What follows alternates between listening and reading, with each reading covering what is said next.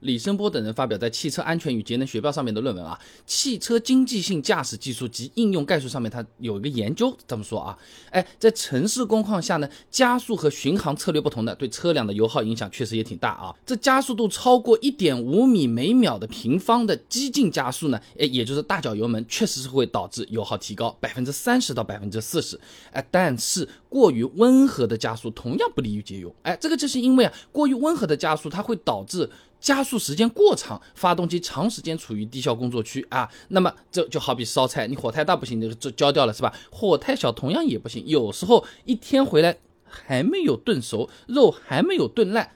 还是不能吃，哎，就会有这种情况啊。那么它这个实验上面这么做啊，从零加速到一百公里每小时，那么过于温和的加速过程呢，油耗甚至比激进加速还要高将近三倍。所以说车子不是开的越慢就越省油啊。那正确的做法呢，是采用中度的加速度，哎，也就是零到六十公里每小时加速十二秒左右的这个水平，快速平稳的达到目标车速，再切换高档位行驶，这个是比较划算的啊。哎，那也有朋友说啊，这匀速开车最省油啊，这。这种说法呢不太严谨啊，匀速开车呢的确是省油的，但不是最省油。哎，清华大学徐少斌有篇论文分享给你，《车辆经济性驾驶的策略辨识与操控规律》上面讲啊，在稀疏交通工况下，那么匀速巡航的燃油经济性呢，它其实并不是总是很高的。哎，尤其是中低速巡航的时候，哎，因为这个时候发动机的负荷率和燃油效率它都不高的啦，反而你采用 PNG 的这个策略啊，就是踩油门。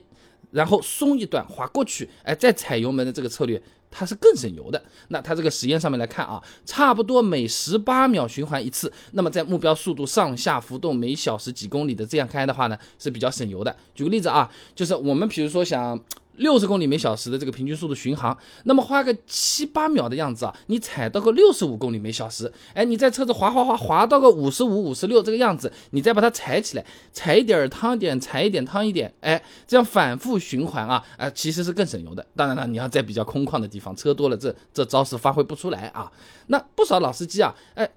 有这么个说法呢，空档滑行其实非常省油，这个呢也只是理论而已啊。那空档滑行的时候呢，滑行距离它是比带档滑行更长的，呃，但是呢带档滑行的时候啊，ECU 它是可以控制发动机不喷油的，发动机知道你在滑行嘛。你单从省油的角度来说，嗯，可以说是两者各有所长啊。那么在最理想的超长距离滑行的情况下呢，这空档滑行由于阻力更小，滑的是更远的，那确实会更有优势啊。但实际上这种情况呢比较少见的。刘清波等人在佳木斯大学学报自然科学版上面有篇论文啊，这轿车带档与空档滑行燃油经济性对比分析里面啊，啊他这么说，用不同的车辆进行实验，每小时五十二公里时速松开油门滑行两百米，这两百米呢，一般就是城市开车导航会提示前方路口转弯啊。听到这个声音就差不多两百米这个距离啊，哎，他就在这个时候把油油门松开滑过去了。那么这个结果呢，他测出来呢，在这种限定距离的滑行工况下，带档滑行明显比空档滑行更省油。哎，而且呢，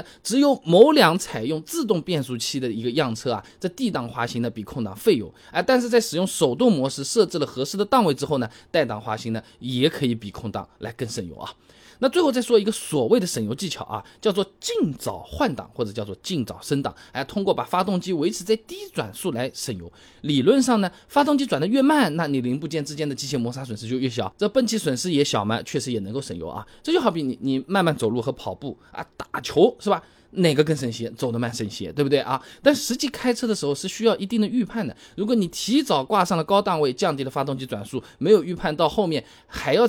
额外再进行一次加速，那么你重新需要再加速的时候，又为了保证动力输出，发动机就需要更浓的混合气，ECU 呢就加大这个喷油量，反而会更费油啊，相当于我们把自己车子的电脑给骗了啊。那么蔡凤田也有篇论文，《交通节能与环保期刊》上面发的啊，汽车运行油耗的影响因素与汽车节能技术上，他这么说啊，这发动机负荷率呢在百分之八十到九十的时候。啊，油耗最低，低负荷和全负荷的时候，油耗它都是会增加的。那么想要省油呢，是应该合理控制档位，而不是盲目的挂高档，降低这个发动机转速。以前我们视频里也说过的啊，这大部分的车型差不多都是两千五到三千转左右换挡是比较合适的啊。那总的来讲，很多流传已久的省油驾驶技巧呢，其实都不完全对。哎，想要学省油小技巧，还是要多来关注我看备胎说车，每天一段干货，教你懂车不被坑啊。